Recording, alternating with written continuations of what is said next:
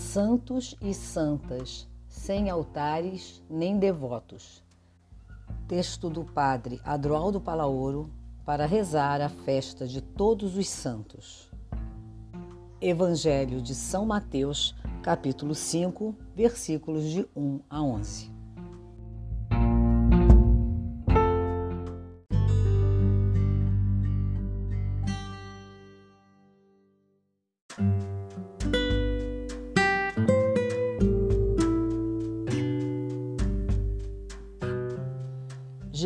Viu as multidões, subiu a montanha e sentou-se, e começou a ensiná-los. Mateus 5, versículos de 1 a 2. No próximo domingo celebraremos a festa de todos os santos e santas, ou seja, todos aqueles que, sem exceção, estão na memória, na entranha, no consolo de Deus, na eterna compaixão que regenera na grande comunhão que é o coração do próprio Deus. Ela nos recorda ainda que esta é a vocação fundamental a qual somos todos chamados enquanto seguidores de Jesus Cristo. A santidade de Deus é a vocação universal de todos, cada um à sua maneira. Todos os santos e santas estão no coração do mundo, pois são plenamente em Deus todos são santos, santas, porque já vivem a vida eterna e dão alento ao coração do nosso tempo e do nosso mundo. Na nossa vocação é a santidade da vida para além de todo sistema moral, para além de toda a crença, para além de toda religião, porque fora da igreja há salvação ou santidade. Mais ainda, a santidade é a nossa verdade mais íntima e universal. Somos santos. Não somos santos porque somos irrepreensíveis, senão simplesmente porque somos e vivemos, nos movemos e somos sempre em Deus e Deus em nós, também quando nos sentimos medíocres e inclusive fracassados. Ainda não temos encontrado nossa plenitude, não temos realizado nosso ser verdadeiro, mas para esse horizonte caminhamos na santa comunhão de tudo quanto é. Somos um tesouro em vasos de argila em formação, e Deus é o paciente oleiro na sombra mais profunda de nosso bar. O Evangelho que nos foi confiado é um programa para alcançar a felicidade, a vida ditosa, prazerosa, bem-aventurada. Na boca de Jesus brilha sempre a palavra-chave: felizes. A felicidade proclamada por ele no Evangelho desse domingo é já uma realidade presente na sua pessoa e na sua missão. Todas e cada uma das bem-aventuranças são autobiográficas. Elas são, portanto, a expressão do que consistiu o centro mesmo da pessoa de Jesus e de sua vida, dos seus sentimentos e atitudes, numa palavra, do seu mistério. Poderíamos dizer que as bem-aventuranças são autorretratos de Jesus. Elas são o compêndio do seu ministério. Não é lei que se impõe por si mesma, é confissão. O reino chegou. A primeira canonização, pois, teve lugar quando Jesus, num determinado dia, subiu a montanha e com grande solenidade declarou: Felizes os pobres, os aflitos por causa do reino os mansos que não recorrem à violência, os que têm fome de sede de justiça, os misericordiosos, os que não têm segundas intenções no coração, os que trabalham em favor da paz, os perseguidos por causa da justiça. Todos eles são declarados felizes porque são os que mais se parecem com Deus, ou seja, deixam transparecer em sua vida a santidade dele. E a felicidade está justamente na vivência do chamado universal à santidade.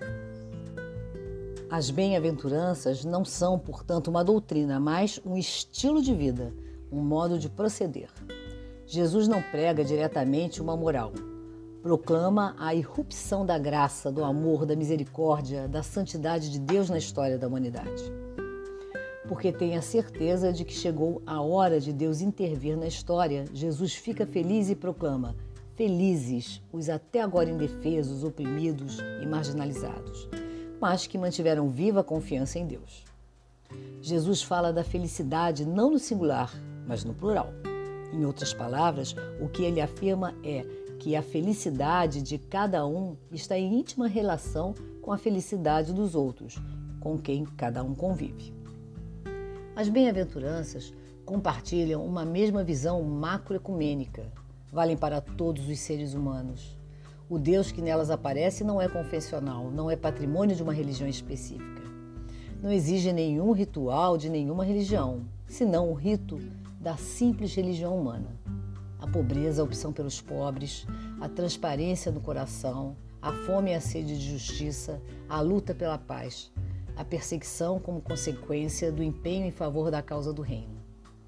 Essa religião humana básica, fundamental, é a que Jesus proclama como código de santidade universal para todos os santos e santas, os de casa e os de fora, os do mundo católico e os de outras expressões religiosas. Nesse sentido, a liturgia da festa de todos os santos e santas vem nos indicar esse caminho ao apresentar o texto das bem-aventuranças como um programa para viver a felicidade. E o motivo primeiro é porque todas elas são, na verdade, o caminho da santidade universal, acima e além de toda religião, pois elas são simples e profundamente humanas. As bem-aventuranças são como um mapa de navegação para a nossa vida.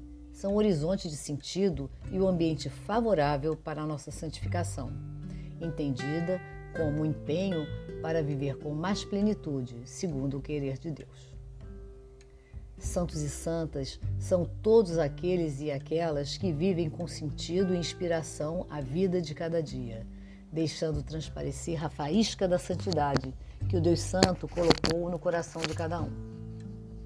A santidade é, pois, um dom recebido de Deus que alimenta na pessoa o desejo e a disposição de sair de si mesma para viver a experiência do amor na relação com o mesmo Deus no encontro com os outros e no cuidado e proteção da criação.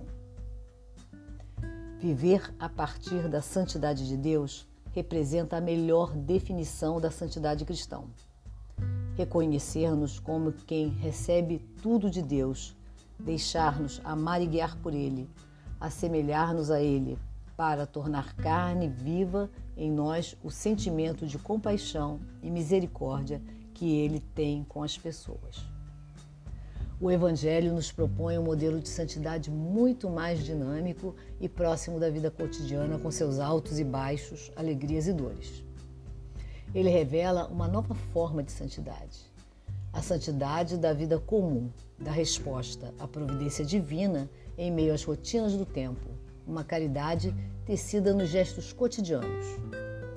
O santo faz as coisas que todo mundo faz, mas faz de maneira diferente há um mais qualitativo. Há algo na conduta, no brilho do olhar, na bondade do gesto, na pureza do agir, na liberdade, na gratuidade que o faz ser diferente. Isso é ser santo. Isso é ser santa.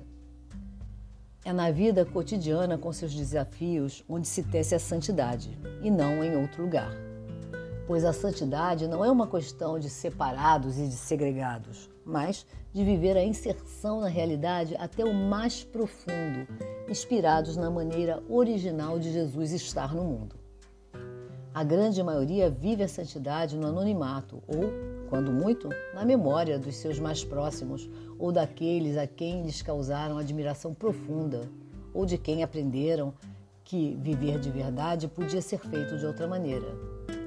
São tantos e tantas por quem sentimos admiração, respeito e desejo de imitá-los para dar sentido diferente a nossas existências.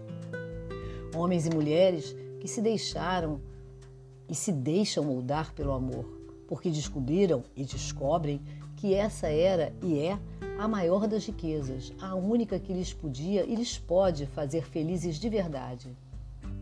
Deram-se conta, ao mesmo tempo, que, comunicando esse amor, podiam fazer felizes também as outras pessoas. Um amor oblativo, sem credos nem ideologias. Um amor que vai além da raça, cultura, condição social. um amor que procede da intimidade mais profunda de seus corações, lugar exclusivamente reservado para o mais absoluto e infinito dos amores, o Deus de Jesus. Nenhum desses santos e santas terão seus devotos, nem estão sobre os altares dos templos, e ninguém escreverá livros sobre eles e elas. No entanto, são aqueles, aquelas que viveram e vivem o cotidiano criativo nos altares da vida, do compromisso e do serviço. Para eles e elas, o melhor dos altares foi e é sua consciência. E o único grande devoto é o próprio Deus que acreditou neles desde o princípio e continuará fazendo por toda a eternidade. Sede santos, porque eu sou santo.